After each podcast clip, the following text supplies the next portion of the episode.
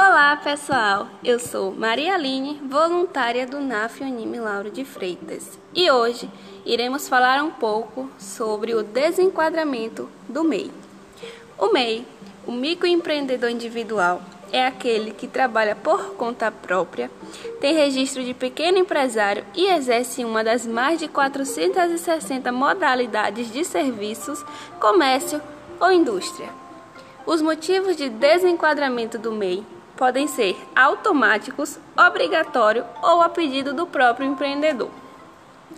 Entre as razões que levam a essa condição estão ultrapassar o limite máximo de faturamento anual, o empreendedor se tornar dono ou sócio de uma outra empresa, a inclusão de um ou mais sócios em uma empresa que é MEI, a empresa passar a exercer alguma atividade que não é permitida para quem é MEI, a necessidade da contratação de mais funcionários, a mudança de atividade econômica ou acréscimo de uma que não está na lista na tabela de atividades permitida do MEI, a abertura de uma filial e, por fim, a participação do empreendedor como um sócio ou administrador em outro negócio.